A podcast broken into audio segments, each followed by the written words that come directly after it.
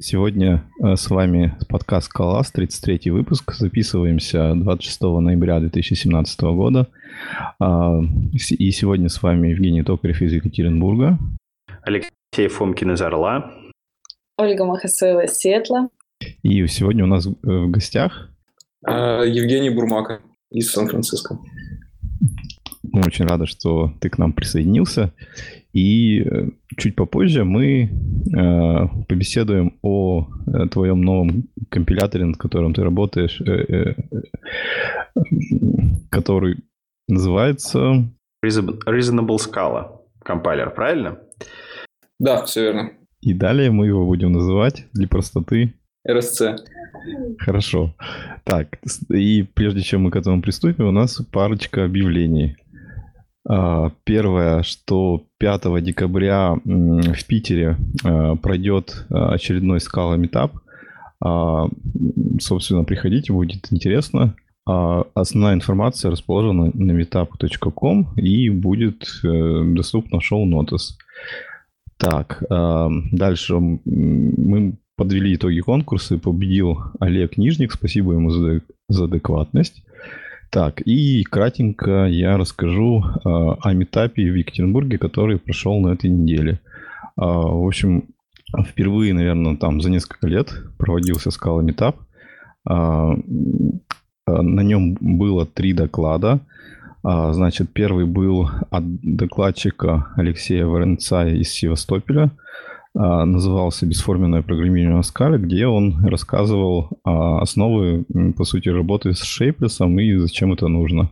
Потом был докладчик Алексей Оц из Тинькова, который рассказывал разные варианты а, сохранения контекста операций, которые они применяют в разных проектах.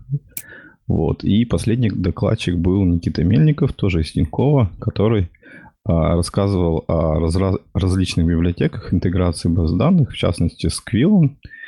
Вот, в общем, метап прошел довольно интересно, собралось на удивление много народу, и на удивление много оказалось, что пишут на скале на своей работе, хотя как бы организаторы ожидали, что будет очень много людей, э, которые чисто Java занимаются, но по факту все немножко по-другому получилось.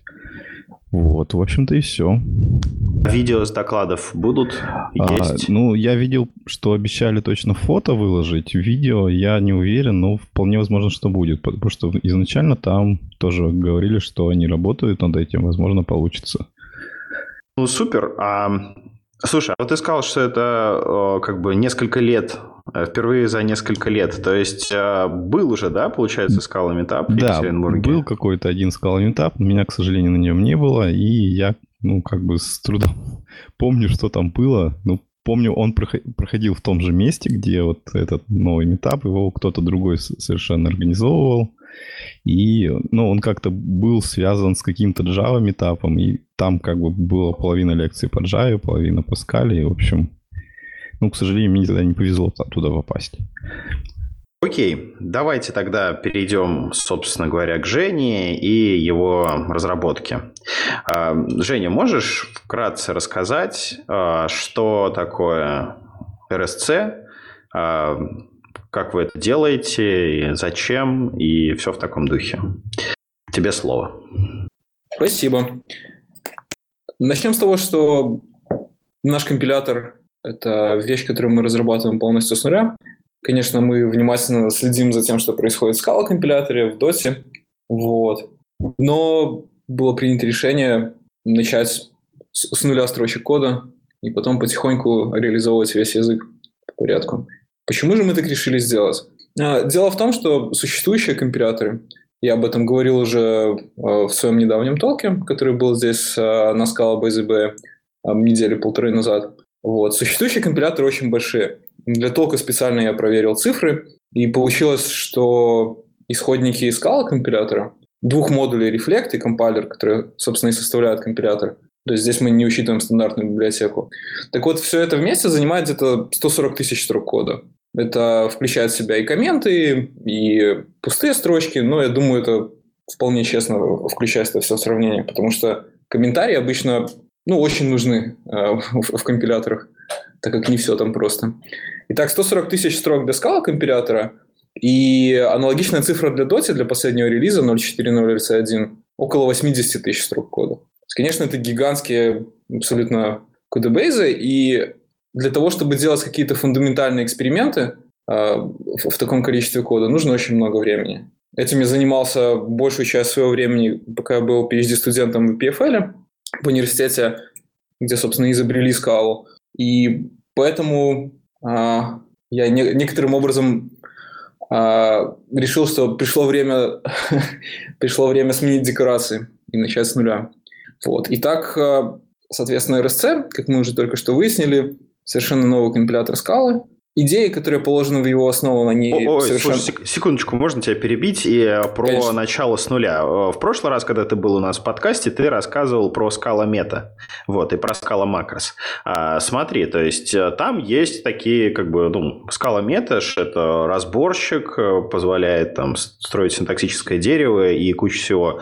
А не было ли желания а, заюзать скала мету как там основу, как там хотя бы как AST-движок для нового компилятора?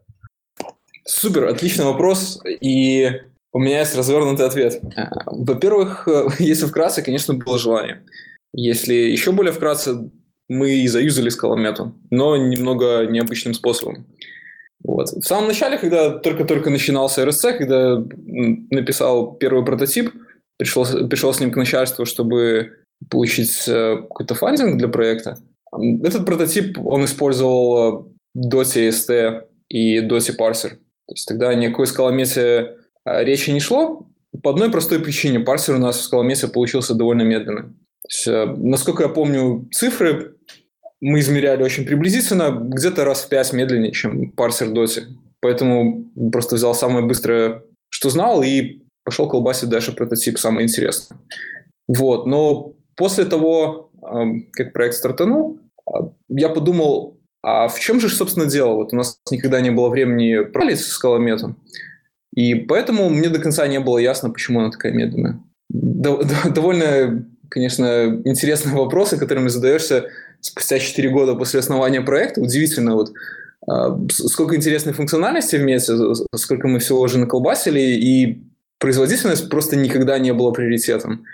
Поэтому у нас не было таких данных, и таким неожиданным образом значит, исследовали вопрос. И когда стало чуть больше времени на RSC, когда уже первый прототип был одобрен, а, я решил проверить, а что будет, если заменить доси деревья в уже существующем прототипе на скалометы деревья и сравнить производительность. На удивление, все было одного уровня. И на самом деле производительность парсера даже чуть выросла, потому что Доти, несмотря на то, что он уже почти не делает дешугрингов, в отличие от э, существующего компилятора.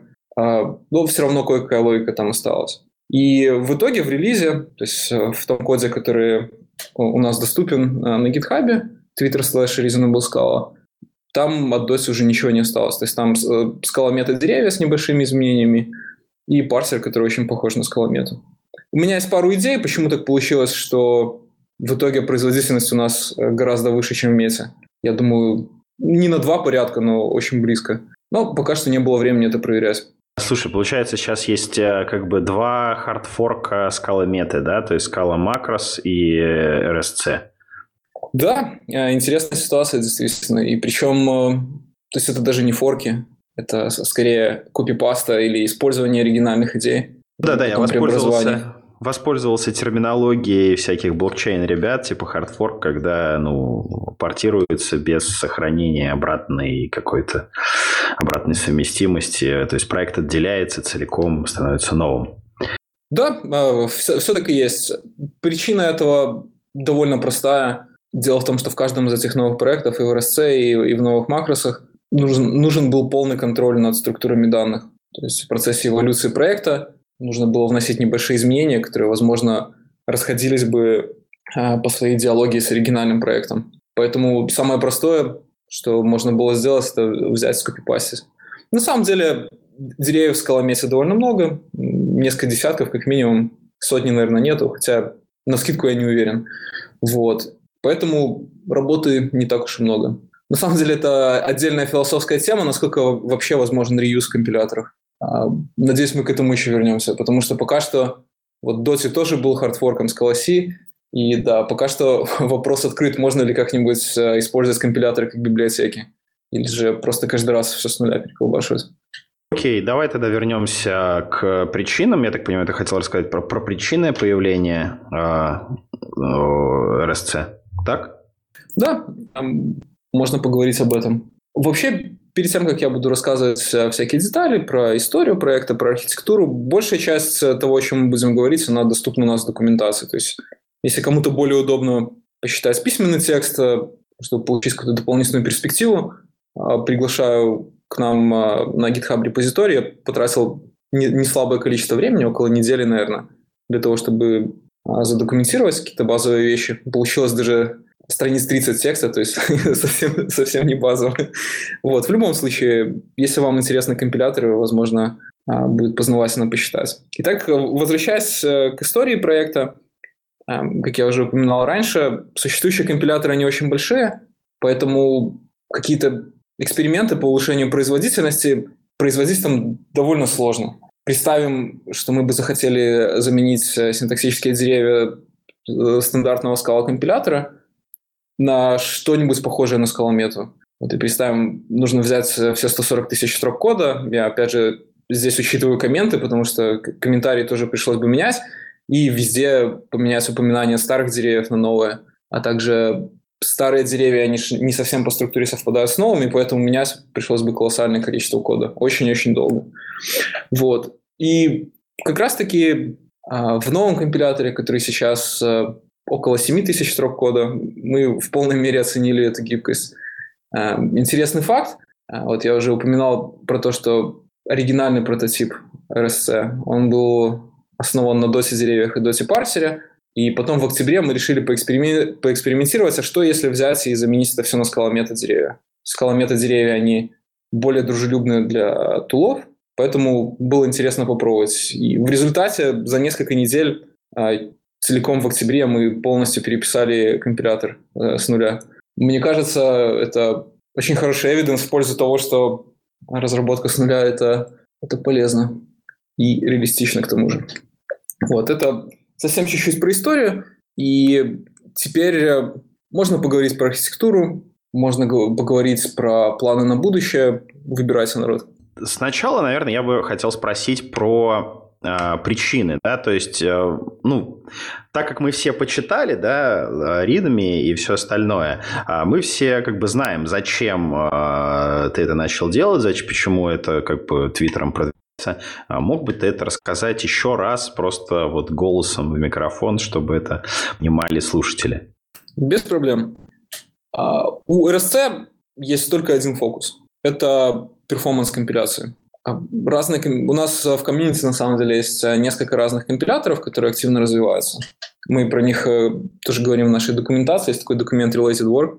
Вот. И у этих компиляторов абсолютно разные цели. То есть, например, вот есть Lightbend Scala, э, официальный Scala компилятор. Там, конечно, очень заботится о обратной совместимости, заботится о поддержке новых технологий, подлежащей платформы, то есть поддержку Java 8 делали, поддержку Java 9, много всяких интересных вещей. Вот официальный компилятор. Есть компилятор Dotty, там добавляют новые языковые фичи, проверяют э, э, новую систему типов, которая называется DOT. Э, тоже много всякого интересного. Есть type-level компилятор. Ну, это всем понятно. Там экспериментируют э, с продвинутыми фичами для функционального программирования. Много разной работы, много контрибьюшенов от разных членов комьюнити. RSC в этом плане очень простой. Единственное, что нас волнует, это производительность. И поэтому мы надеемся, что в силу такого узкого фокуса у нас получится достичь больших результатов, а, чем если бы мы пытались сделать несколько дел сразу. Ну и в конце концов, как я говорил, в нашем комьюнити уже есть несколько разных компиляторов, а, поэтому очень здорово, что у каждого есть своя ниша. Производительность не финального кода, а производительность самого компилятора, то есть скорость компиляции. Да, все верно.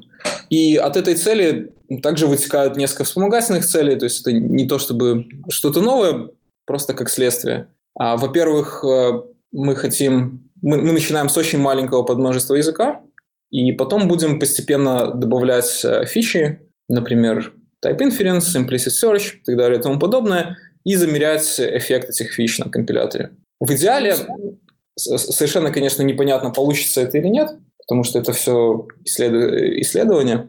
А в идеале хотелось бы иметь возможность сказать нашим пользователям, вот если вы включите такую фичу, например, если хотите использовать имплиситы, то у вас время компиляции вырастает в три раза. Если, например, хотите использовать higher типы, то вырастает, там, не знаю, ну 20%, что-то в таком духе. Конечно же, фичи взаимодействуют друг с другом, поэтому, скорее всего, эффект будет э, квантифицировать не так просто, но это наш идеал.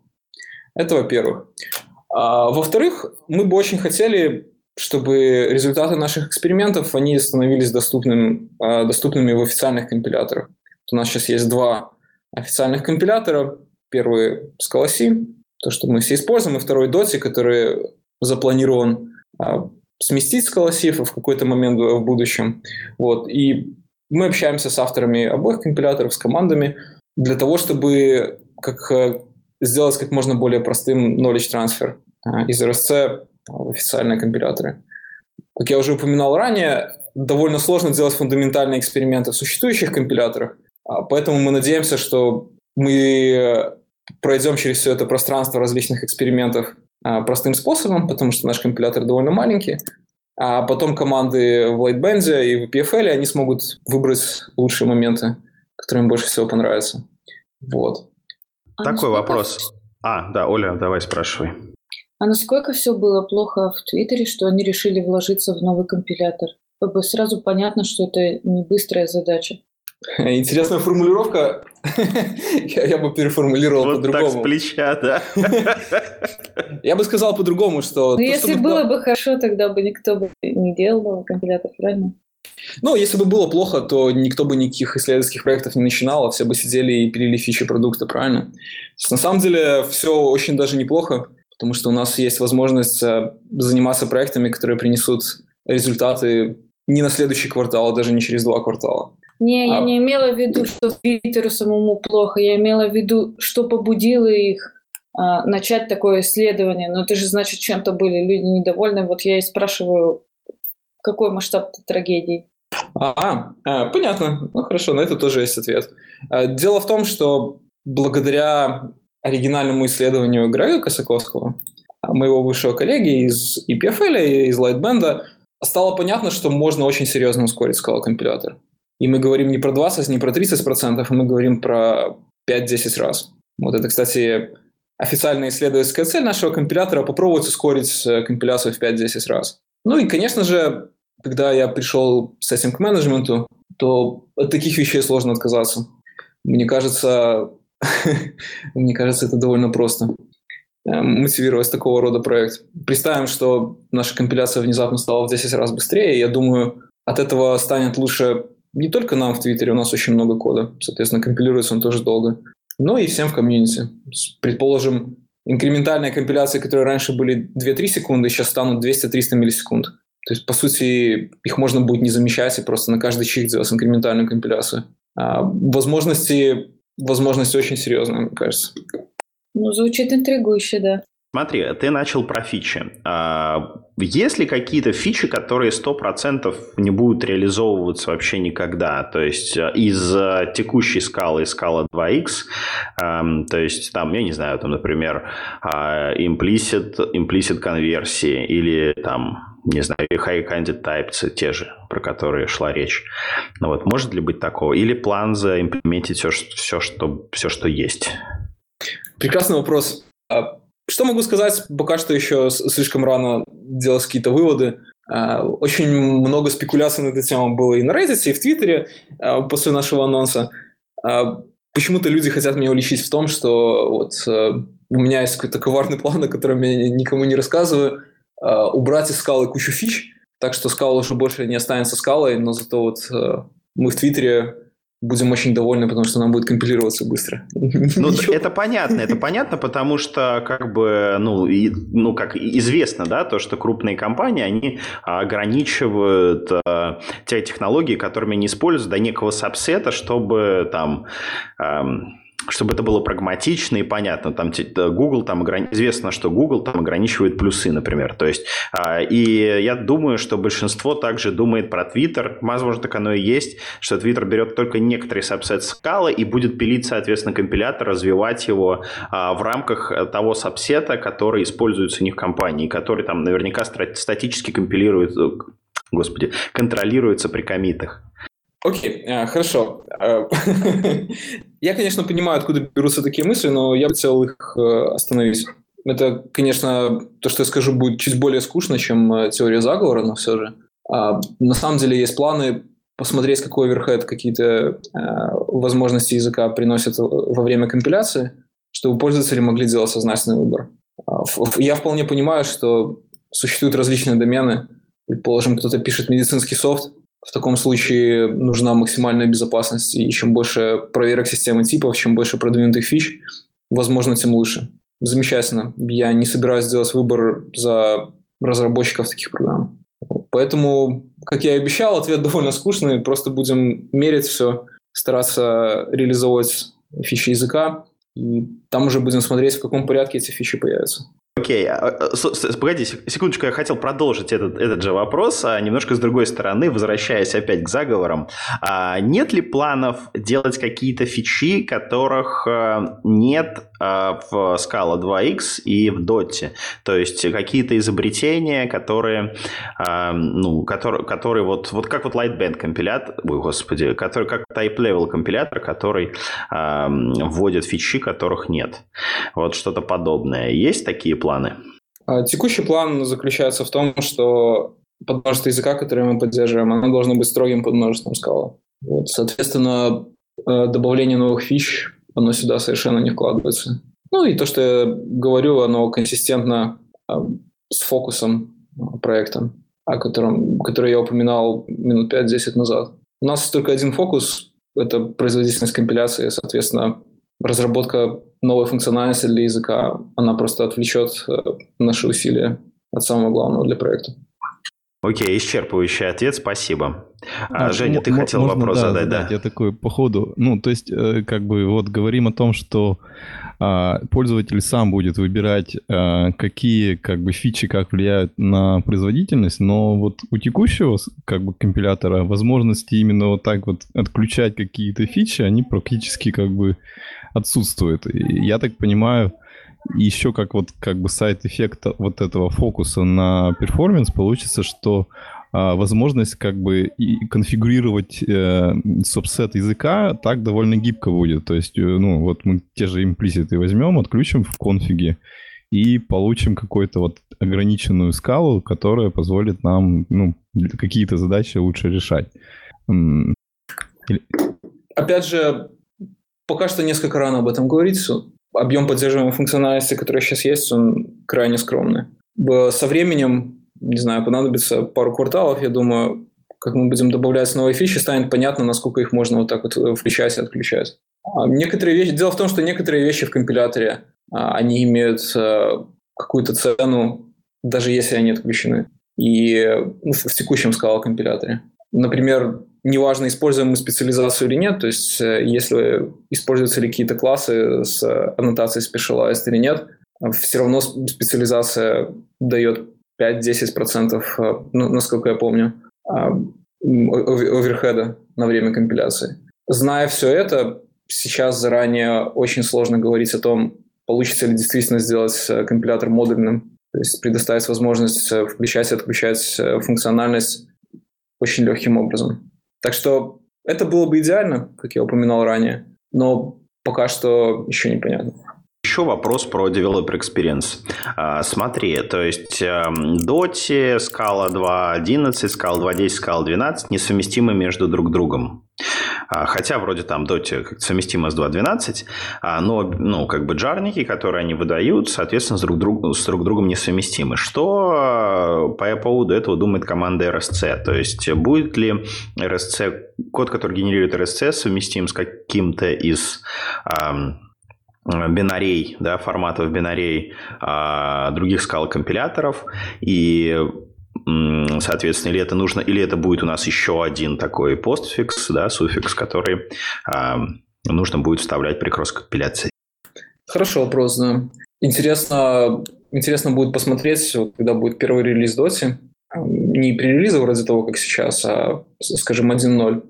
Какая будет история там? Мы планируем очень э, пристально наблюдать за тем, что происходит, и потом сделать для себя какие-то выводы. Сейчас э, самый главный фокус проекта а, – это тайп-чекинг. То есть мы не только ограничиваем фокус производительности компилятора, но еще дальше его уменьшаем а, на текущий момент. И поэтому, так как у нас сейчас реализован только тайп-чекер, в ближайшее время мы собираемся работать именно над ним, такой вопрос активно не стоит. Но, естественно, было бы очень хорошо, чтобы наши артефакты были бинарно совместимы со скалой, с Доти, неважно не какая версия будет считаться официальной в, в момент выхода RSC. А, не знаю, насколько это реалистично. Возможно, возможно, можно атаковать эту проблему с другого угла. А вот есть идея, которую активно продвигает Мартин в Доте, что благодаря тесте получится решить проблему бинарной совместимости раз и навсегда. Может быть, к тому времени, как RSC достигнет какого-то состояния, где его можно использовать, да, подмножество языка будет достаточно большим. Может быть, к тому времени тесте уже станет э, стандартом э, в нашем комьюнити, и тогда вопрос решится сам собой. Окей, okay, отлично. Ну что, тогда перейдем к тому, о чем ты хотел поговорить, про архитектуру. Хорошо, супер, да. Конечно, жалко, что нельзя показать какие-то дополнительные картинки, вот, но за картинками всех приглашаю, опять же, в нашу документацию. У нас в документации а, есть файлик, который называется compiler.md, и там очень много текста на эту тему. Здесь э, я упомяну только самые лучшие моменты. Э, итак, э, как я вкратце говорил ранее, архитектура RSC она основана на исследовательском проекте, еще одном исследовательском проекте, который называется Kentucky Mule.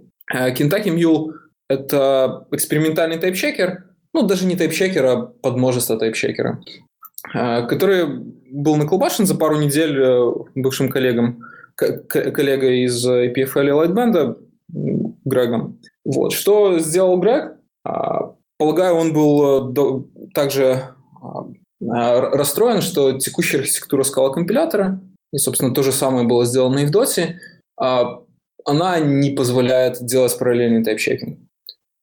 Конкретные причины, почему так случилось, я думаю, будет долго рассматривать здесь в деталях, поэтому вот опять же в документации написано более подробно. Но, скажем так, дело в том, что в скале есть очень много фич, а, которые позволяют создавать э, э, circular зависимости между разными элементами программы. Например, вот есть какой-нибудь класс, класс A, и у него может быть метод, который возвращает э, значение типа B. Потом есть класс B, у которого есть метод, который возвращает значение типа A как бы мы видим, что в этой конфигурации A и B зависят друг от друга определенным образом. Вот. И поэтому очень сложно определить порядок, в котором тайп-чекер, да и вообще весь э, компилятор скалы должен обходить программу. Потому что ну, сами понимаете, если мы начнем с класса А, выясним, а, нужно как бы узнать э, что-то про класс Б, зайдем в класс Б, ой, нужно узнать что-то про класс А, и вот компилятор возьмет и взорвется из-за этого. Это, конечно, не дело. Вот. Э, смотри, погоди, можно перебью секундочку? Да, конечно. Потом мы уходим, уходим от термина. Смотри, вот ты говоришь type-checker. Когда а, ты говоришь type-checker, ты имеешь в виду только type-checking или имеется в виду и type-inference? Хороший вопрос, действительно. На Reddit было много обсуждения на тему этого термина. Я думаю, и то, и другое оно входит в type-checking. То есть э, то определение, которым я буду пользоваться а, во время этой записи, ну и вообще в целом, а, которым я пользуюсь. А, тайпчекер — это такая часть компилятора, который при, принимает на вход э, деревья парсера и каким-то образом их атрибутирует. А, то есть говорит, э, полностью резолвит имена, может считать типы, может не считать типы, может делать какие-то проверки, может не делать, может выводить имплиситы, может не выводить, но самое главное во всем этом то, что на вход поступают деревья от парсера, и на, на выходе получаются деревья с дополнительными атрибутами, с какой-то дополнительной информацией. И, естественно, вопрос в том, какой тайп-чекер, какие тайп-чекеры являются true тайп-чекерами. Вот. Обязательно ли поддерживать полностью всю функциональность скала компилятора? для того, чтобы называться тайпчекером. Или можно поддерживать какое-то подмножество. Вот это очень интересный открытый вопрос. Окей, тогда возвращаемся к тому, о чем ты говорил. А это, собственно говоря, насколько я понимаю, это причины, почему, почему текущие компиляторы тормозят. Почему RC не будет тормозить? Интересная формулировка. А, почему текущие компиляторы тормозят? Очень хороший вопрос. Тролли, тролли. На самом деле, я сомневаюсь, что кто-то знает точный ответ на этот вопрос. А, как я уже упоминал ранее, Scala например, занимает 140 тысяч строк кода. Как-то очень четко понять, что именно там тормозит, а что нормально, действительно крайне сложная задача. Вот. Но что мы планируем проверить в RSC? Может, у нас получится быстро что-то, может, не получится быстро, но в любом случае результаты работы, мне кажется, будут интересными а, для Scala комьюнити. Итак, мы остановились на том, что тайп-чекер стандартного Scala компилятора, а, он, к сожалению, не параллелится. Почему именно? Добро пожаловать в нашу документацию, но вот примем пока что это за аксиому. И в чем заключался, а, заключался очень важный инсайт Грега, так это в том, что, в принципе, если хорошо подумать, если поменять архитектуру тайп-чекера, то он может быть параллельным. То есть в самой скале, как в языке, нету каких-то препятствий для эффективной компиляции. Это было очень неожиданно, потому что, конечно, возможность э, распараллеливания, по крайней мере, в лабе, там, где я работал э, с 2011 по 2016 год, мы обсуждали часто. Вот. И, возможно, напрасно мы приняли за аксиому то, что распараллеливание тупо невозможно, и как бы слишком сложно исследовать какие-то альтернативы. И поэтому очень здорово, что Грег взял, сделал небольшой прототип и всем показал, что в принципе, наверное, такое достижимо. Конечно же, меня очень вдохновила работа Грега, и все время, как я здесь э, работал в Твиттере, я искал возможности продолжить э, это исследование. А, к счастью, звезды сложились правильным образом, и вот. Э, что мы сделали в РСЦ? Мы пошли чуть дальше, и мы написали небольшой тайпчекер, который все это валидирует. То есть дополнительно к подготовке к тайпчекингу мы еще сделали тайпчекинг для небольшого количества фич языка. И вот здесь, э, собственно, возникает вопрос, является ли тайпчекер RSC true тайпчекером, или это просто, а, не знаю, нам захотелось их потроллить, мы опубликовали свои результаты. А, дело в том, что существующая реализация, то, что у нас есть в RSC, она просто резолвит имена. То есть, например, если у нас написано в программе new C, где C какой-то класс, наш тайпчекер узнает что, что именно значит C, какое у него полное имя и так далее и тому подобное. Больше мы ничего не делаем. А, то есть мы не делаем ни type inference, то есть пока что требуется, чтобы в программах, которые обрабатываются RSC, все типы были проставлены явно.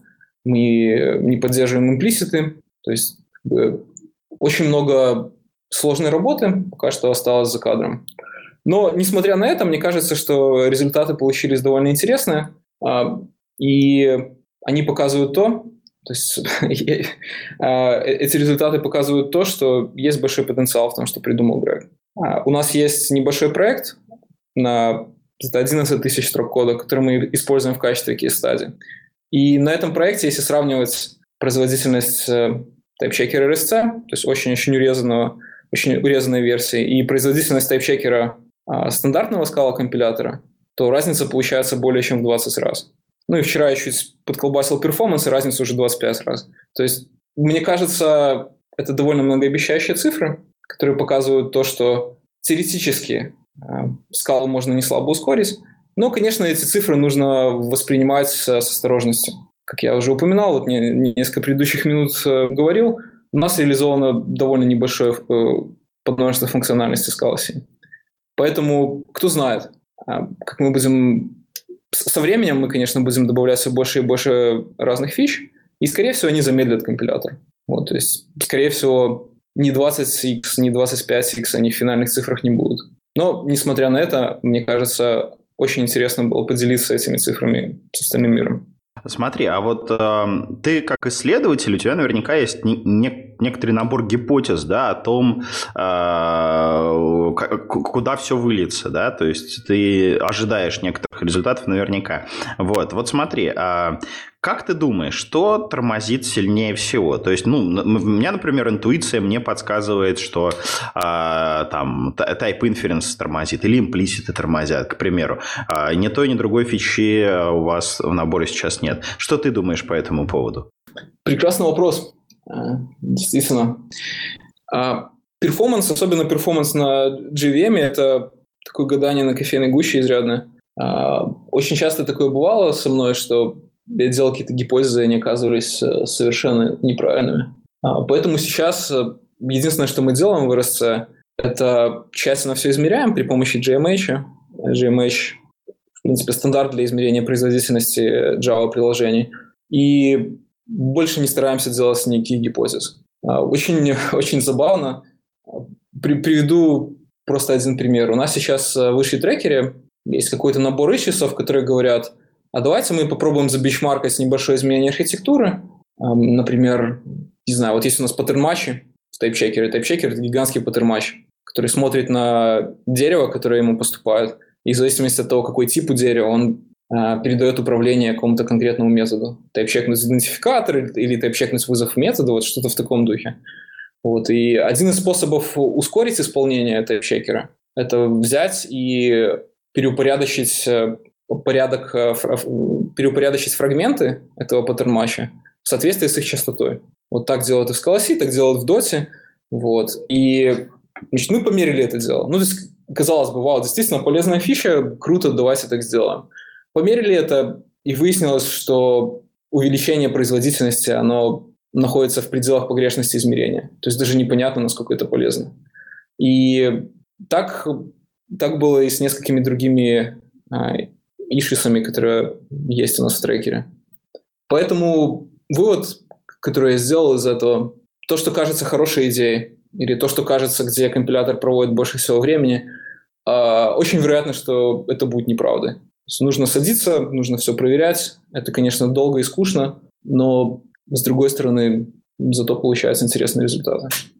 А где вы берете примеры для того, чтобы протестировать, померить эффективность компилятора. Насколько я понимаю, это сабсет, поэтому далеко не всякий код, особенно если ну, брать какой-то код из open например, проектов, а, будет совпадать с вот этим подсетом, который вы реализовали.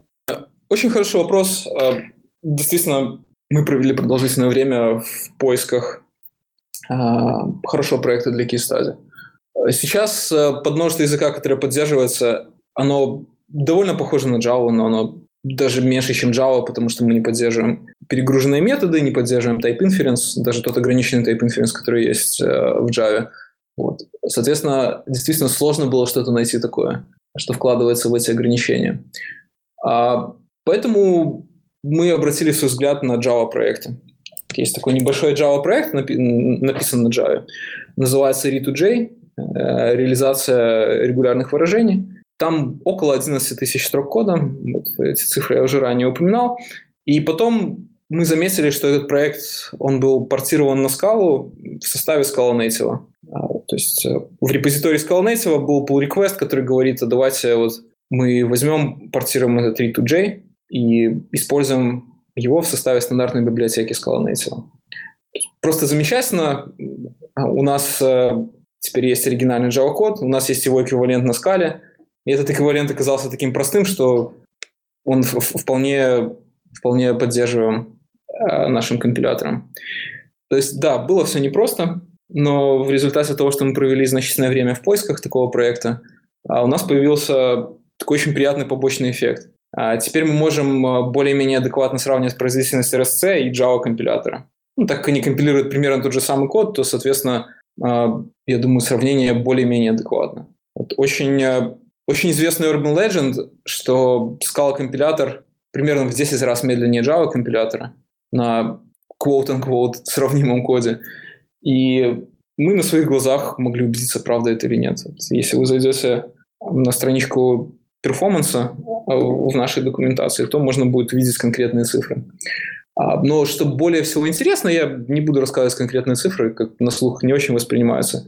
Что самое интересное, наш тайпчекер, тайпчекает R2S, то есть портированную версию R2J, а, чуть более чем в два раза быстрее, чем а, Java компилятор компилирует R2J. То есть понятно, что тайпчекинг и компиляцию нельзя сравнивать напрямую. Java компилятор он генерирует байткод, делает вообще полностью, полностью всю компиляцию, но, по-моему, результаты довольно обнадеживающие. То есть э, возможно, может быть, э, полная версия RSC, она будет совмести... э, сравнима, прошу прощения, со скоростью компиляции Java, что было бы совсем неплохо.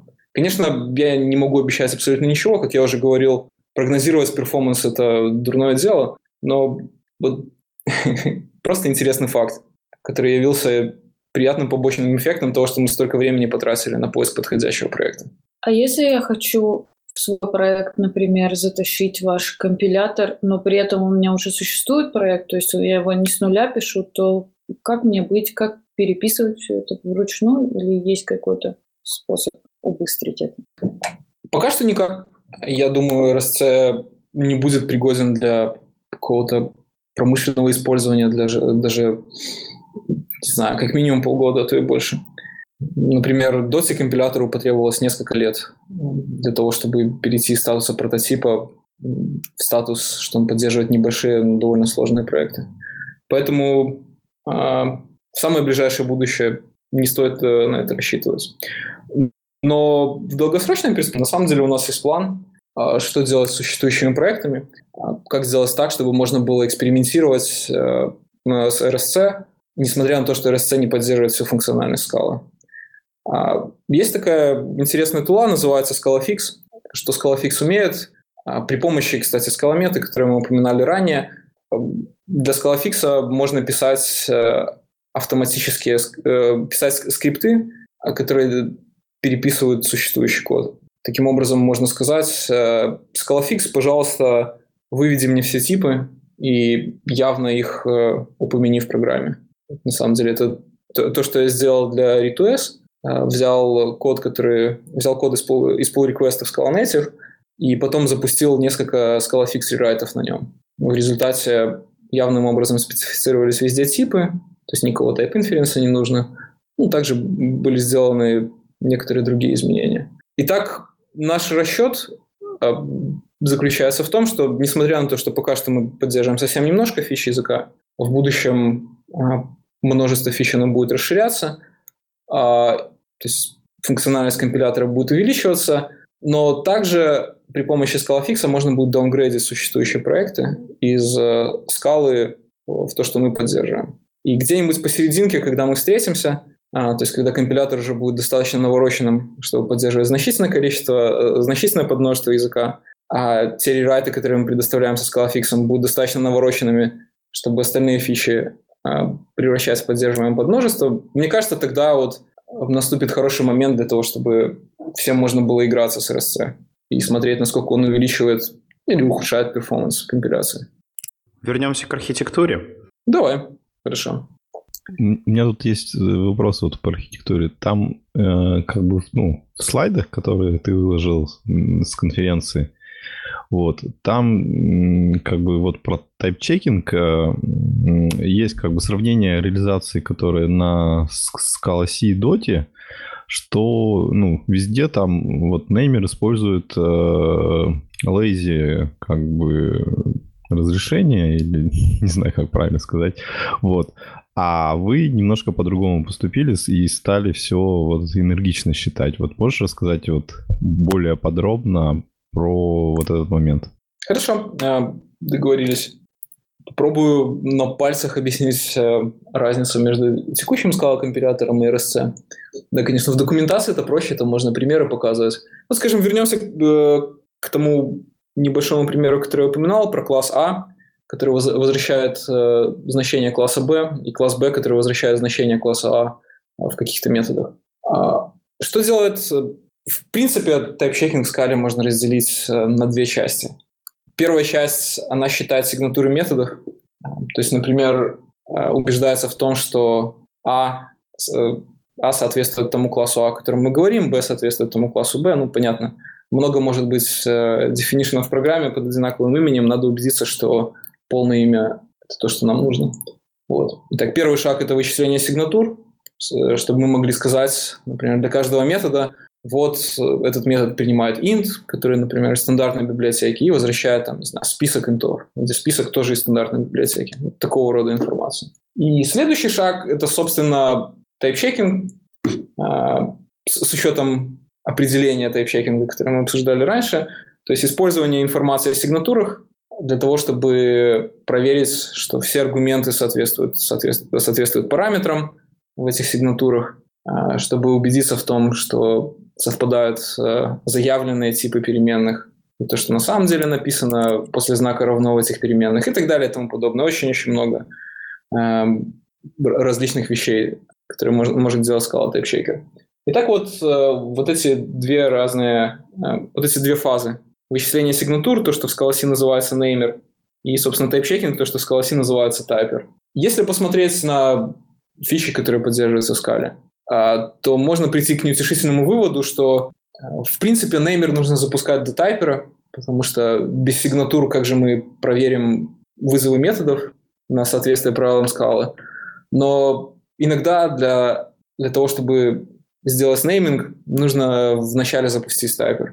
То есть, предположим, у нас есть какой-нибудь э, локальный метод, который мы объявили внутри другого метода, то, конечно же, для того, чтобы тайпчекнуть сигнатуру этого метода, а, вычислить сигнатуру этого метода, нужно вначале получить какую-то информацию о том, какие локальные переменные объявлены неподалеку, а, какой контекст класса, в котором это все находится. То есть очень-очень непростая ситуация. Как Scala и Доти в том числе выходят из этой ситуации, они говорят, окей, мы не будем каким-то искать какой-то хитрый способ переупорядочить неймер и тайпер так, чтобы они не противоречили друг другу, а мы все это сделаем лениво. То есть компилятор вначале проходится по определениям в программе и а, просто, как, как бы так сказать, устанавливает такие, создает э, такие штуки, которые называются комплитеры. Сложно подобрать русский эквивалент, поэтому я буду просто использовать калькус английского языка. Ну, это терминология, которая в скала компиляторе используется. И эти комплитеры, они от входа ничего не делают, они просто знают, как если кто-то, если у них кто-то спросит сигнатуру какого-то метода или сигнатуру класса, неважно, а, то тогда вот соответствующий комплитер знает, как ее вычислить. Ну, классическое применение ленивости, казалось бы, прекрасный, замечательный способ, замечательная иллюстрация того, как функциональное программирование, можно сказать, ленивость пришла из функционального программирования, помогает в реальной жизни. Вот. И, соответственно, вот это переупорядочение, а, вычисление сигнатуры, тайпчекинга оно случается абсолютно автоматически. То есть, когда тайпчекер хочет проверить, э, например, аргументы а, какого-то метода на соответствие параметров этого метода, а, то тогда он спрашивает комплитер, и если комплитер еще не выполнился, то он выполнится. Если для выполнения комплитера нужна информация каких-то других комплитеров, ну вот они тоже выполнятся. То есть таким образом динамически строится э, граф зависимости между элементами программ. Вот, звучит это прекрасно, на самом деле в реальности чуть сложнее, но действительно работает неплохо.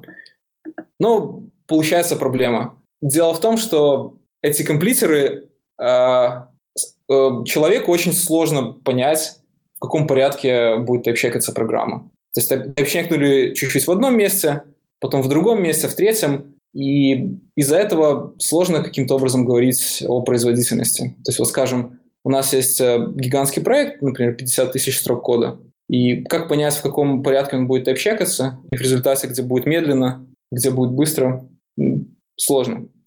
Вот. Это то, как все происходит с Scala А в качестве резюме можно сказать, наверняка было довольно сложно, в качестве резюме можно сказать, что Scala а, в том числе и Doti, проверяет программу по кусочкам. Совершенно не в порядке, в котором эта программа написана, а буквально перепрыгивая между разными фрагментами исходного кода.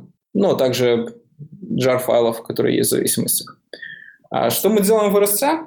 А в RSC у нас получилось э, придумать алгоритм, а, как построить порядок обхода программы заранее, до тайпчекинга. Пока что этот алгоритм работает только для подмножества языка, а, но у нас есть основания предполагать, что это подмножество языка можно расширить чтобы она покрыла всю скалу или всю скалу с очень-очень небольшими изменениями. Поэтому под таким запутанным образом мы пришли к выводу того, как отличается скала-компилятор и RSC. А в скала-компиляторе порядок тайпчека программы предугадать довольно сложно, и тайпчекер, по сути, перепрыгивает между методами и сигнатурами. А в RSC вначале вычисляется порядок тайпчекинга в фазе, которая называется schedule, а потом все происходит уже параллельно. И мне кажется, это приведет к ускорениям в будущем. Вот, э, да, вот это интересно. Почему вообще, почему кажется, что это даст, э, э, даст прирост? Вот откуда, откуда это? То есть это просто вот из головы взято? Или это э, вера ну, возникла, то есть понимание, то, что это даст прирост, возникло после вот Кентаки Мул? То есть Кентаки Мул показал, что это так, и я а, показал причины, почему это так. Или он просто показал, что это так, но не показал причины. Кентаки Мул что сделал? А, Грег э, придумал прототип этой архитектуры, в которой тайпчекинг методов может быть параллельным. То есть а, одно из преимуществ э, того, что мы явным образом э, вычисляем порядок обхода элементов программы для тайпчекинга, заключается в том, что если мы знаем этот порядок обхода явно, условно говоря, у нас есть какой-то граф, то ветки графа, которые можно исполнять параллельно, мы можем исполнить параллельно. В то время как в Scala C, так как порядок исполнения неизвестен, и, в принципе, что угодно может зависеть от чего угодно, мы ничего в итоге не можем запустить параллельно. А, в этом есть большая проблема. Ну и, соответственно, даже уже в современных довольно скромных ноутбуках э, есть четыре потока исполнения.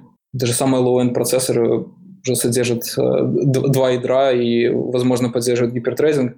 Поэтому есть гипотеза, что ежели мы распараллелим тайпчекинг хотя бы на 4 потока, то получится уже серьезное ускорение. Вот ты сказал, вы получаете граф, и потом уже происходит тайпчекинг. А если этот граф тривиальный, в смысле это просто одна ветвь, то по сравнению с обычным компилятором, насколько это быстрее? Не насколько?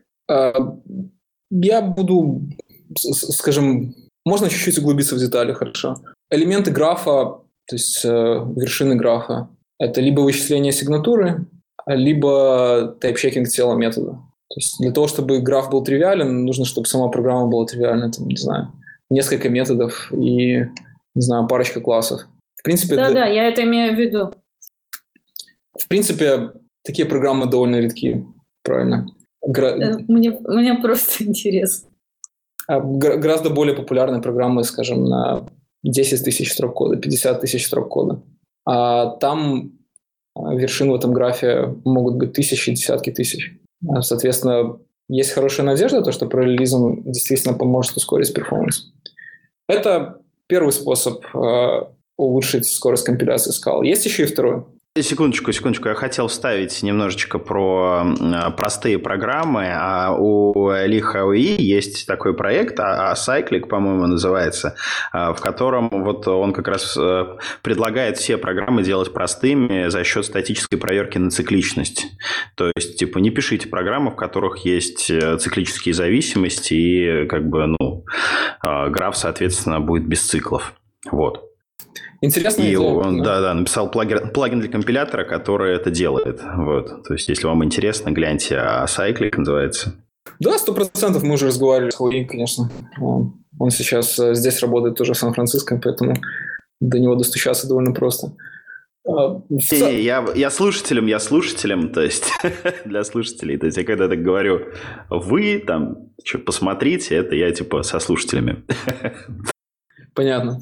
И одно замечание, даже если при помощи этого плагина Cyclic э, программа не будет содержать э, циклических зависимостей, то Scala компилятор же ничего про это не знает. То есть Scala компилятор, э, он написан для того, чтобы поддерживать самый худший случай, самый навороченный код, который только можно написать.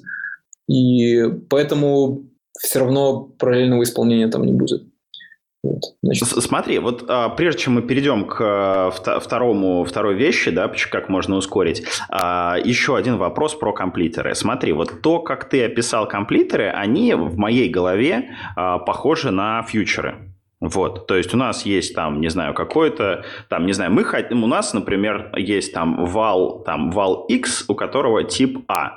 Вот, а известен нам этот А или нет, мы пока не знаем. Вот, вот мы добрались до того, что он А, мы говорим, что вот его тип, это future, там, условно говоря, от, там, от qualified name. Вот ну, name его типа это future от qualified name, или там future type от qualified name. Вот. И, э, соответственно, если э, вот этот комплитер будет именно организован как future, то понятно, как делать параллелизм с, ком- с комплитерами. А разве нет? Или я что-то неправильно понял? А, в принципе, это интересная модель. Вот. И я думаю, она предоставляет хорошую конкретную иллюстрацию к абстрактным вещам про графы, которые я говорил. А проблема того, как это реализовано, заключается в том, что структура графа зависимостей, то есть, соответственно, а, вот эти все фьючи, они никогда не известны заранее. То есть фьюча, скажем, она, конечно, существует, но она не знает о том, какие еще фьючи ей придется потрогать для того, чтобы закончить свое исполнение. И в итоге, так как мы не знаем ничего заранее, если мы запустим все это в несколько потоков, то может так случиться, что потоки, они начнут э, делать одну и ту же работу. То есть несколько потоков будет делать одну и ту же работу. И в этом на самом деле есть проблема. Тут уже совсем э, навороченная деталь реализации скала компилятора. Если потоки, если несколько потоков будут э, выполнять один и тот же комплитер одновременно, то только один сможет завершить работу успешно, остальные взорвутся. И вот это как раз-таки очень плохо. Вкратце резюмируя, я понимаю, что тема с комплитерами довольно сложная, на пальцах объяснять, особенно без текстовых иллюстраций. А, действительно, в скалоси есть какой-то граф исполнения, вот, но, к сожалению, он не явный, заранее он неизвестен. Поэтому на основе такого динамического графа сложно делать э, какие-то решения по реализации. Окей, ну ладно. Хорошо, давай тогда перейдем к, след... к следующему методу оптимизации. Отлично. Вот как раз второй метод оптимизации, он э, ответит на предыдущий вопрос Столи. А, итак, что делать, если программы очень простые? Вот, например, если в программе содержится не знаю, 5000 строк, 10 тысяч строк. То есть не то, что она совсем тривиальная с, пар- с парочкой методов, но, скажем, несколько десятков методов, скажем, сотни методов. А, существующий скала-компилятор, он написан на, на скале, соответственно, компилируется в JVM bytecode, исполняется на хотспоте. Хотспот, в зависимости от настроения, не знаю, у него может вплоть до секунды уйти на то, чтобы так стартануть, прогреться и, наконец-то, выйти на свой пик перформанс. Вот. А в этом, конечно же, есть проблема, потому что в идеале, лично как я бы хотел, чтобы мы могли писать на скале, но чтобы скорость нашего тулчейна была как у Go. Это, конечно, очень сильная сторона Go. А, не, не буду комментировать э, по поводу а, дизайнерских решений, о том, какие, какая функциональность есть в языке, но toolchain — это, несомненно, сильная сторона. Вот. И, конечно же, если программка небольшая, а компилируется она например, секунду, несколько секунд. Это не очень здорово. И причем совершенно не ясно, как, как победить этот аспект, потому что вроде бы скала компилятор это Java-приложение, поэтому ну, что можно с хотспотом сделать? Ничего. Поэтому второй способ, как ускорить компиляцию, он связан с использованием Scala Native. Scala Native — это крайне интересный проект, э, который позволяет э, компилировать скала-программы в нативный код. Таким образом, э, убирая необходимость э, в Java виртуальной машине в каком-либо виде для исполнения программ. И с самого начала, с самого первого дня RSC кросс-компилируется в Scala Native. Э, сейчас э, у нас есть два варианта. Build может либо сгенерировать jar-файл, который можно использовать для компиляции, либо build может сгенерировать нативный бинарник, который на самом деле довольно небольшой, который стартует реально за микросекунды, и в итоге на очень маленьких проектах он не слабо поднимает перформанс компиляции. Вот, опять же, конкретные цифры, они могут меняться со временем. Добро пожаловать к нам в документацию, но мы видели, как использование Scala Native ускоряет какие-то части компилятора в разы. Два раза, три раза, четыре раза. Что очень-очень неплохо. Первый раз, э, а, когда у нас появилось, э, когда мы переписывали компилятор последний раз в октябре, когда у нас стал работать, стал работать какое-то нетривиальное подмножество тайпчекинга, я запустил...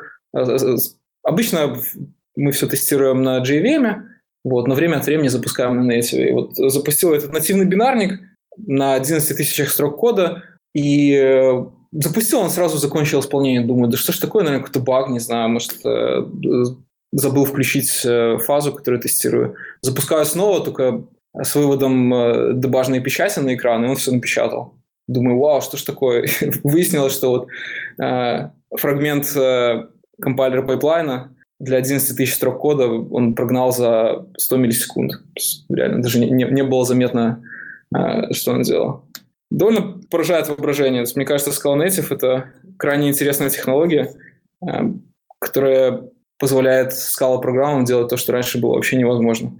Я бы и подумать не смог, если честно, скажем, пару лет назад, то, что можно на скале написать какое-то команд-лайн приложение, которое будет исполняться так же быстро, как э, э программы на C и на питоне. Очень-очень-очень связи... впечатляет. В связи с этим есть пару вопросов в связи со Scala Native. Конечно. А, смотри, а, первый вопрос. А, известная такая тема, то что, а, сейчас формулирую, компилятор становится пригодным для использования в тот момент, когда он способен компилировать себя. Там вот, вот как-то так. А, смотри, то есть если у вас заточка по Scala Native, но Насколько я понял, вы не собираетесь поддерживать Scala.js, Scala Native в своем компиляторе, правильно? Вот, то есть, то он, получается, никогда не сможет скомпилировать себя. Ну, почему же? Когда-нибудь сможет наверняка. А, в принципе, задача Scala Native, а, как я понимаю, заключается в том, чтобы можно было включить э, компайлер-плагин и обычные Scala программы скомпилировать нативный код. Хороший вопрос, может ли Scala Native сам себя скомпилировать нативный код. Но с большего, я думаю, это не, не такой уж и важный вопрос. То, что ты сказал про компиляторы, которые компилируют сами себя, для этого есть название, компилятор бутстрапится. Вот. И, но по поводу того, насколько это обязательно, есть различные мнения. А, например, okay. например, я помню, когда только анонсировали Swift, кто-то спросил у Криса Латнера, по-моему, одного из создателей языка, а когда же Swift будет бутстрапиться? И был вполне определенный ответ – никогда. Потому что, ну, это, конечно, очень забавное занятие, но не до конца понятно, зачем оно нужно. Один из э, негативных, ну, то есть, конечно, здорово иметь возможность сказать, вот мой компилятор скомпилировал нетривиальную программу самого себя. А, но, с другой стороны, есть куча нетривиальных программ. Так как э, мы находимся в скала экосистеме, есть сотни, тысячи интересных проектов, вот с них можно начать. Это первый аргумент. Второй аргумент. А, если компилятор компилирует самого себя, то а, всегда есть искушение, а давайте мы добавим в язык такие фичи, которые делают, которые облегчают написание компилятора для этого языка. Это, конечно, тоже очень забавно и здорово взять. Э, ну, мне кажется, это многих и привело в программирование возможность э, разрабатывать свои тулы. Если тулчейн тебя не устраивает, взял, чуть допилил его, о, круто, удобно. Вот. Но мне кажется, такое направление языкового дизайна, оно не совсем разумно, потому что оно оптимизирует удобство создателей языка по сравнению с удобством пользователей. Пользователей гораздо больше, чем создателей. Поэтому, мне кажется, это не совсем правильная приоритизация. Окей, okay, второй вопрос, тогда связанный со Scala Native. А, что мешает Dota и Lightband Scala компилироваться через Scala Native в ну, ahead of time? В принципе, наверное, ничего не мешает, э, за исключением просто большого размера кодебейза. Как я уже говорил, мы с самого начала, с, с самого момента, когда начали переписывать компилятор в октябре, мы стали раскомпилироваться в Native. Вот. И ежели с самых первых дней проекта это стоит э, как цель, несколько раз э, у нас были какие-то проблемы, что каких-то библиотек не было, что-то в Native не поддерживалось, и тогда мы просто отказывались от этой функциональности. То есть, когда это цель, которая не обсуждается, то очень легко поддерживать проект в таком состоянии. Но если иметь очень большой кодебейс, скажем, 140 тысяч строк, как в Scala, или 80 тысяч строк, как в Dota, то ретроспективно кросс-компилировать Scala Native – это будет серьезная проблема. Я слышал э, несколько месяцев назад Денис Шабалин, создатель Scala Native, он запостил твит, что они кросс-компилируют э, Scala C, официальный Scala компилятор, э, при помощи Native. Не знаю деталей, в твите не было никаких деталей, просто было, была гифка стандартного компилятора, который работает медленно на небольших программах, и компилятора, скомпилированного нативный код, который работает быстро. Но пока что, пока что без дополнительной информации. Итак, если вкратце ответить на твой вопрос, то ни Scala ни DOS не создавались изначально с целью быть кросс-компилированными. Поэтому, мне кажется, им потребуется значительное время для того, чтобы использовать native. Просто потому, что большая-большая куча кода. Окей, спасибо за ответ. У меня такой наивный вопрос на эту тему немножко. А, вот как бы, ну, Scala Native это вот один путь такой ускорения тулинга, а вот со стороны разработчиков разных GVM а, есть такое движение, что давайте сделаем а вот компиляцию как бы встроенную в GVM. Ну, то есть там вот был, как бы есть отдельные даже проекты, то есть там у Intel есть вот компилятор, как бы экспериментально что-то делают, э, в, ну, как бы в OpenJDK, и есть что-то там в IBM. Вот э, как бы если вдруг э, вот этот процесс создания AOT компиляторов приведет как бы к каким-то результатам, как бы есть ли шанс, что может быть не так сильно это все ускорится, но по крайней мере заметно ситуация станет лучше, чем есть сейчас. Ну, давайте будем смотреть. Но, но, насколько я знаю, пока что открытых э, IoT-компиляторов э, для JVM в продакшене не существует. Вот, то есть, возможно, есть платное решение, но так как RSC open source, не, ну, не, со, не совсем было вот бы корректно. У, у Intel есть как-то Multios, э, не помню как точно название, а, как бы проект, который они тоже за open source. Он сначала был как бы их коммерческой разработкой, а потом они его открыли, но, видимо, он в таком заброшенном состоянии немножко пребывает, но как бы его используют там как бы для таких как ну, специфичных проектов, то есть а а, нужно сделать э, на Java там игру для, для а, iOS платформы. Вот, ну то есть это понятно, что какие-то это мелкие проекты, но как, как бы технология, она существует, просто нет широкого рынка для нее и э, как бы нет вот инфраструктуры вокруг этого значительной. Окей, я тогда просто не знаком с этим. А, нужно будет более тщательно посмотреть, что доступно в Java экосистеме. А, что я точно знаю, был недавно пост э, в subreddit про Scala. А, рассказывалось про Substrate VM, который, то есть AOT-компилятор основан на Graal. Э, значит, автор написал, что просто вот, ребята, знаете, вот есть Scala Native, а есть похожие решения от Oracle Labs, это исследовательская часть Oracle. И он показывал, как взять Hello World и потом просто его скомпилировать в нативное приложение. А что мне сразу бросилось в глаза в этом примере, то что компиляция в нативное приложение, причем там даже не, использовался, не использовалась стандартная библиотека Scala, насколько я помню. Использовались э, только Java вещи из JDK, типа System Out Print. Вот. Но даже несмотря на это, то, что Scala Library вроде бы не был задействован, кросс-компиляция заняла 40 секунд, что-то в таком духе. Для сравнения, Scala Native э, компилирует э, простые приложения типа Hello World за секунды. То есть есть разница минимум, э, минимум в 10 раз. С этой точки зрения Scala Native пока что для меня наиболее привлекателен. Но, конечно же, я очень внимательно слежу за тем, что делается в Oracle. Это крайне интересно. Ладно, спасибо. А Ну что, а есть еще какие-то вещи, которые могут а, поднять перформанс скала? То есть, ну, то есть вопросы закончились, как бы можно дальше продолжать свободно рассказывать то, что у тебя сейчас в голове. Окей, okay, хорошо. То есть, действительно, параллелизм звучит интересно. Также для маленьких программ Scala Native звучит очень интересно, потому что тогда можно компилировать за 100-200 миллисекунд. А, какие действительно есть еще возможности? Вот на нашей странице с текущими перформанс-результатами мы говорим про 20x ускорение относительно скала тайп-чекера. Ну, естественно, всегда нужно иметь в виду то, что у нас прототип, который поддерживает не, не столько функциональности, гораздо меньше. Вот. Но все равно откуда это ускорение берется?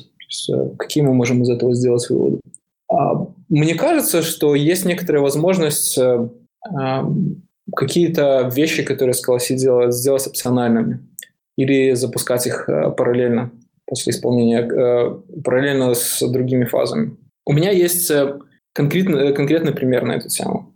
А, я уже упоминал, что наш тайп-чекер, он просто вычисляет полные имена для всех идентификаторов в программе. То есть э, он не делает проверок вроде того, что, например, можно вызвать метод, а, передать ему какие-то аргументы, которые будут не соответствовать типам параметров этого метода. И все будет нормально. Тайпчекер будет доволен. Вот. А почему мы так сделали? Первая причина, конечно же, просто хотелось э, как можно быстрее выкатить тайпчекер, потому что если бы мы реализовывали полностью всю функциональность скалы, я думаю, и года бы не хватило. А, но есть и вторая причина. А вторая причина заключается в том, что, строго говоря, для того, чтобы сгенерировать исполняемый код, нам всего лишь, в кавычках всего лишь, а, нужно вычислить полностью квалифицированные имена. Есть еще какие-то детали, то есть нужно, например, сделать implicit inference, вот, но совершенно не нужно делать все то, что делает Scala TypeChecker. А теперь представим такую ситуацию, что вот мы возьмем э, TypeChecker, который есть в RSC, облегченную версию, которая в 20 раз быстрее, а, и после него запустим две вещи параллельно. А, скажем, две подсистемы компилятора. Первая подсистема, она будет генерировать исполняемый код, то есть байт-код, а вторая подсистема будет э, делать все эти чеки, а, которые Scala делает в любом случае. И предположим, что генерация байт-кода отработает очень быстро, ну, скажем, не в 20 раз быстрее, а в 10 раз. Ну, это цифры, взятые абсолютно с потолка. И к тому времени, как у нас уже будет исполнимый код, чеки все еще не будут завершены. А, а теперь такой вот вопрос. А какую пользу нам может принести байткод, а, если мы 100% не уверены в том, что он корректный? На самом деле, на самом деле, мне кажется, довольно большую, потому что можно взять этот байткод, и если единственная цель этой компиляции – это запустить тесты локально, можно взять просто этот байткод и запустить. Ну, предположим, что были какие-то некорректности, скажем, были какие-то ошибки тайп-чекинга, которые бы Scala нашел. Ну, тогда в таком случае будет какой-то exception, э, который нам JVM покажет. Class cast exception, э, no method error, что в таком духе. А, ну и ладно. Такая ли уж это большая проблема? Если мы можем запустить тесты, э, скажем, за 100 миллисекунд, вместо того, чтобы ждать секунду или две секунды. А, я понимаю, что это довольно необычная идея, а, но, с другой стороны, мне кажется, это довольно перспективное направление. Кто знает, RSC – это исследовательский проект, вполне возможно, идея окажется а, абсолютно бесполезной, но мне кажется, что такие дополнительные архитектурные трюки, которые стали возможным, а, э, возможными с новым компилятором, с ними будет интересно поэкспериментировать. А вот интересно ваше мнение. Стали ли бы вы использовать такой компилятор, который работает гораздо быстрее, но иногда, не знаю, выдает спекулятивные результаты? Которые могут быть некорректными. Понятное дело, в продакшене это бесполезно, зачем это надо, иначе бы мы все на питоне писали. А, но нашли бы ли вы какое-то применение для такого компилятора?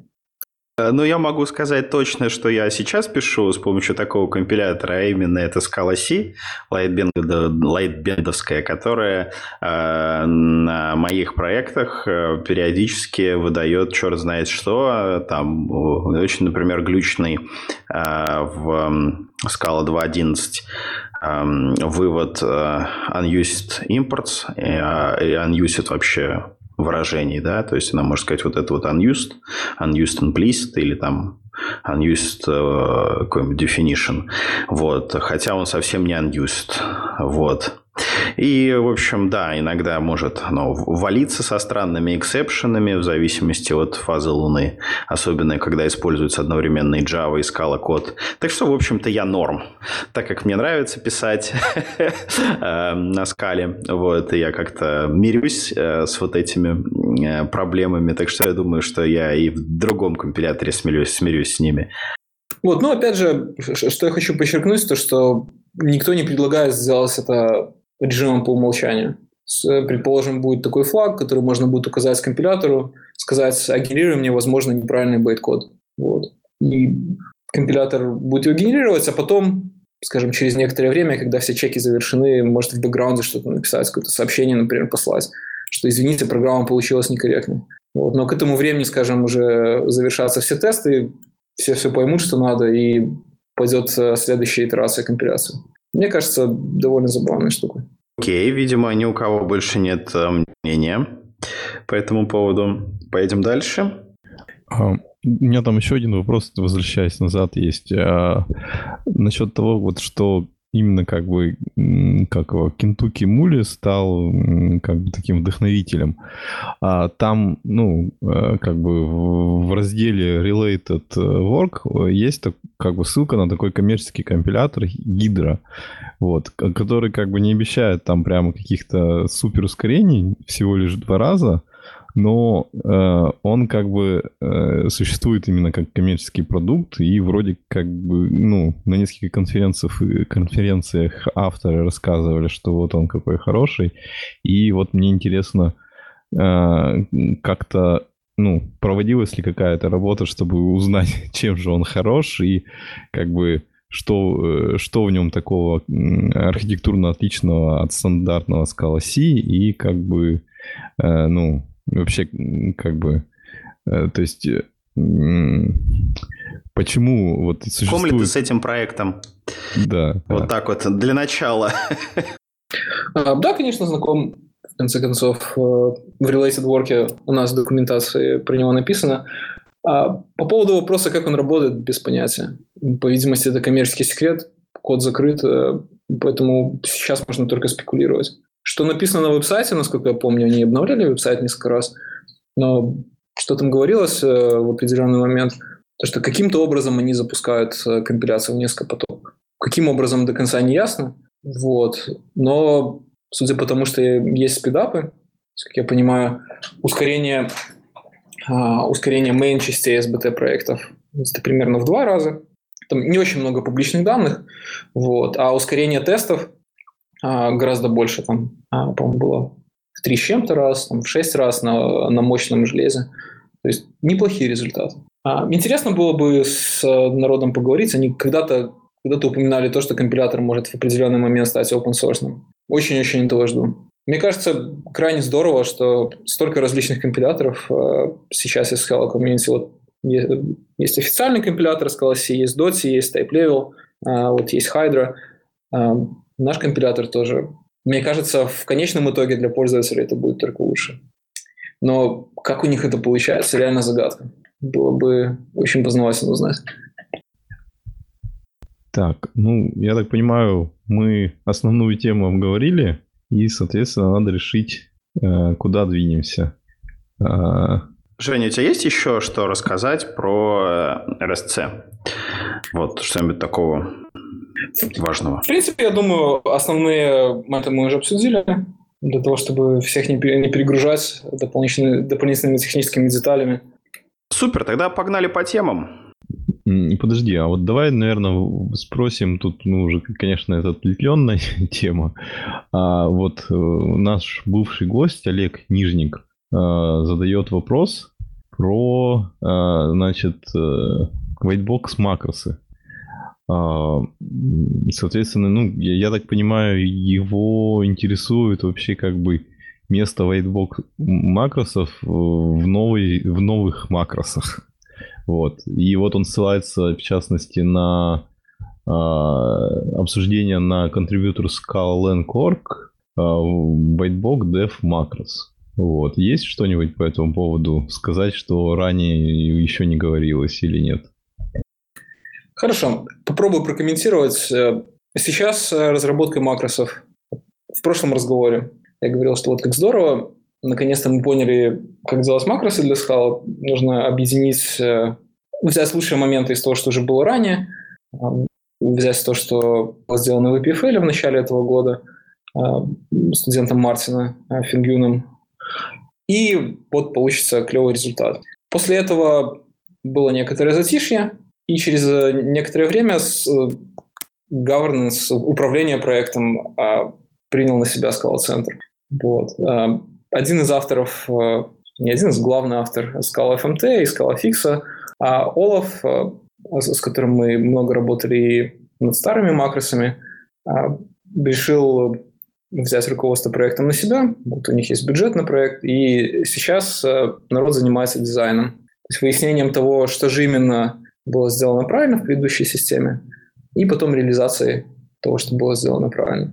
А, как ты уже упомянул, вот на contributorscalalang.org а, есть а, обсуждение некоторых непонятных вещей. То есть, во-первых, неясно, стоит ли оставлять whitebox макросы, и неясно, стоит ли оставлять макроаннотации. Как я понимаю, есть несколько подходов к этому вопросу, и пока что народ взвешивает, стоит ли делать эти фичи или нет. Так как э, проект, э, лид проекта сейчас Олаф, то мне сложно комментировать по поводу конкретных таймлайнов или какие промежуточные решения у них есть.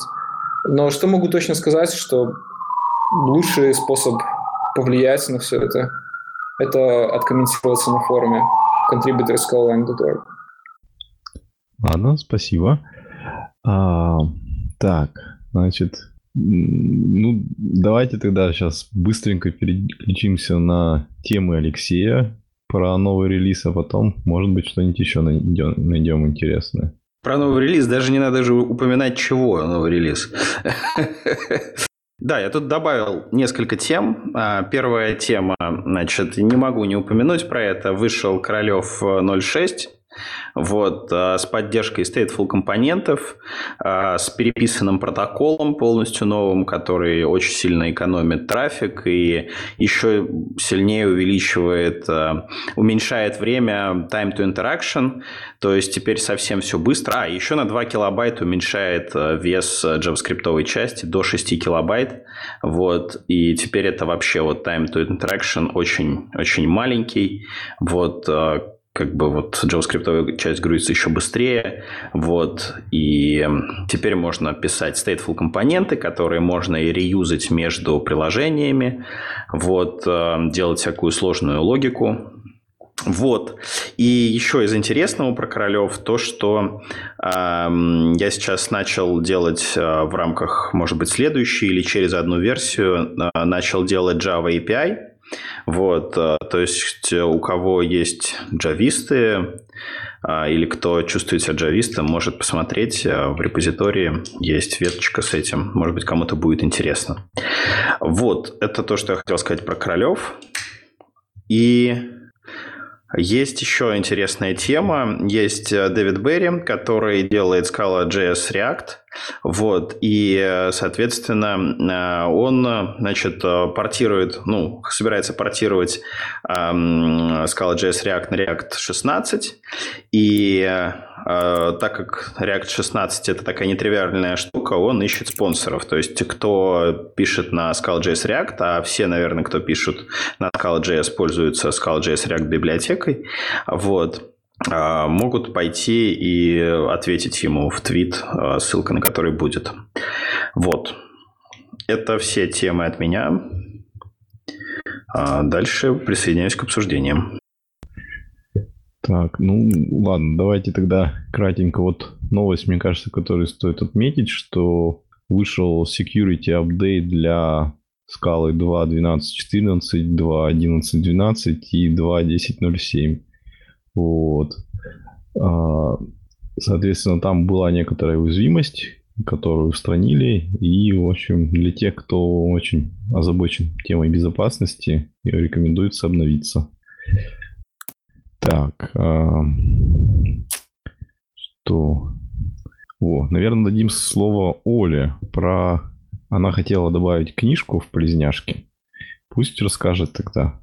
А, это, это просто книжка про как соединить функциональное с реактивным. Вот. Но хочу сразу добавить, что автор, он дикий хейтер ООП, я не знаю почему, и дикий фанат ФП. То есть все, что он говорит, он приводит хорошие примеры, как нужно делать это в функциональном стиле, и почему-то приводит только плохие примеры, как это нужно делать в ООП. Тем не менее, вообще мне нравится ряд книжек на эту тему, вот первая 16 -го года это Functional and Reactive Domain Modeling, и вторая это Reactive Design Patterns. Вот. А вообще, почему я про них вспомнила? Сейчас же Black Friday, и можно на майнинге с очень большими скидками все это купить, если кто-то особенно любит бумажные варианты. Я лично тащусь по ним, поэтому я очень много всего себе заказала. Только в связи с этим я вспомнила их. А у тебя нет такого, ну, когда там, не знаю, проходит 10 э, лет и лежит куча айтишного бумажного хлама, который тяжело выкинуть, там, я не знаю, введение, там, не знаю, в Haskell 98, вот, что-нибудь в таком духе.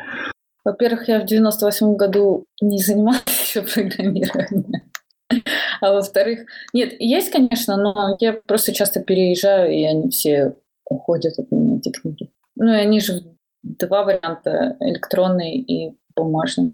Просто бумажная, физическая такая книжка классная. Ну, вообще, о чем она? Грубо говоря, они рассказывают, как... Э, ну, там очень большая часть этой книги посвящена скале и акторам, ну, в смысле, Аки с акторами, и ну, приведены способы, как это тестировать, как э, ну, какие-то популярные сага, паттерн, опять же, и все такое подобное. В общем, э, я бы сказала, это такое basics on reactive design. Так, э, ладно, тогда другая полесняшка. Значит, Underscore на этой неделе выпустил новую книгу под названием «Скала WiFCuts. И, собственно говоря, это, видимо, обновленная версия Advanced Scala. Книжка доступна бесплатно, в ней очень красивая обложка. И, наверное, стоит скачать, посмотреть хотя бы, поинтересоваться. Вот. Кто уже посмотрел? Коты не нужны. Ну ладно. А почему коты не Жизнь нужны? та без кота. А почему коты не нужны? Потому что есть скала Z8. Ну, раз тебе есть что-то что по этому поводу сказать, расскажи. А тут нечего, в общем-то, рассказывать. Э, просто со времен последнего выпуска обновилась инфа по скала Z8. А, то есть эм, Джон Дегус э, официально это дело заанонсил, сказал, что э, все уже можно смотреть, щупать, и, э, соответственно, будет в ближайшее время начнут выпускаться снапшоты э, Scala Z8, ну и, соответственно, когда прям вот релиз релизыч, э, пока не ясно. Вот, но, тем не менее, это уже не какой-то там секретный проект э, с скриншотами, э, скриншотами в твиттере Дегоза. Вот, так что скала Z8 на подходе, а коты становятся не нужны. Там, кстати, выложили как раз часть видях э, со скала by the Bay, и как раз там есть видео, где он презентует скала Z8. Я, к сожалению, не успел посмотреть, но видел самое начало, и там такая довольно интересная мотивационная речь про то, ну, как бы, почему вообще функциональное программирование важно, как бы, какие проблемы решает, и, в общем, довольно интересное начало было. Вот, не знаю, чем там закончилось, но, наверное, тоже что-то интересное. Так, ну, наверное, мы будем закругляться. А, надо тогда дать слово Жене и больше сказать ему большое спасибо. Погоди, то, что... погоди, да. а с СБТ 1.04 тут я вот вижу ну, кучу тем. А ты смотрел, что там нового? Ну, вроде там чисто фиксы. Ну, вот. я знаю, что там, как сказать, а, фиксы, которые там сделаны, они позволяют э, каким-то образом э, ну, получить большую стабильность при работе с большими проектами. Вот, то есть я, я могу видимо, сказать, что СБТ с каждым вот этим э, минор-минорным релизом, да, скажем, хотфиксом, э, работает все лучше и лучше. То есть я вот, например, сейчас перевел э, на него Королев, и все работает. Хотя, значит, на 0, на 1.0.1 все собиралось просто через раз. Вот, то есть, как бы SBT 1.0.4 уже выглядит взрослым. А, вот, кстати, я вижу, тут вошел фикс, который вот меня в прошлый раз беспокоил насчет э, дебуг, дебаг сообщений, которые валятся почем зря э, при run. Вот, так что тоже удобная штука. Так, ну, все? Или не да, все? теперь можно, теперь можно закругляться. Но если так. больше никому, не, нечего и никому обсудить, то можно закругляться. Ладно, так. Женя, спасибо большое, что пришел. Был, как всегда, очень интересный, детальный рассказ от тебя. Э, надеемся, что ты еще к нам придешь. И если тебе есть что добавить или что просто интересного слушателям предложить, почитать, может быть, и все что угодно, там, не знаю, э, предложить куда-нибудь на работу пойти устраиваться, тебе слово. Спасибо большое, народ, за приглашение, возможность рассказать про РСЦ. Надеюсь, было не слишком сложно. Хотя, конечно, нетривиально объяснять это все на пальцах, только в аудио. Вкратце прорезюмируя RSC, то есть Reasonable Scala Compiler, это новый компилятор для скалы, который мы разрабатываем с нуля здесь в Твиттере. Но проект open source, поэтому в любом случае будет а, здорово, а, что подключилась комьюнити, если, если будет достаточное количество внимания бенчмаркам. Вот. Самая интересная часть RSC заключается в том, что у нас есть исследовательская цель ускорить компиляцию типичных скала проектов в 5-10 раз – кто знает, э, получится это по концовке или нет, потому что проект, по сути, исследовательский, но пока что все выглядит очень неплохо. Текущие цифры э, наш тайпчекер, который поддерживает только подмножество языка, и э, даже на этом подмножестве языка представляет собой просто прототип, то есть реализует далеко не все, что умеет делать Scala Текущий тайпчекер в 20 раз быстрее, даже более чем в 20 раз быстрее на одном из тестовых проектов чем то, что искал в компиляторе. Конечно, нужно рассматривать эту цифру с большим... Э, э, очень ответственно, скажем так, потому что RSC все еще прототип, у нас э, едва ли есть 7 тысяч строк кода, и, конечно же, напрямую сравнивать его с C, в котором 140 тысяч строк кода, это некорректно. Но, несмотря на это, мне кажется, это очень многообещающие результаты, потому что они показывают то, что, в принципе, скалу можно компилировать быстро. Не то, чтобы в скале есть какое-то магическое свойство, которое заставляет ее быть медленной. А, будет очень интересно посмотреть в будущем, во что же все это выльется. А, нам понадобится продолжительное время, как минимум несколько кварталов, для того, чтобы проект э, был хотя бы отдаленно юзабельный, но будем э, очень активно работать будем регулярно рассказывать о нашем прогрессе. Еще раз спасибо за то, что пригласили.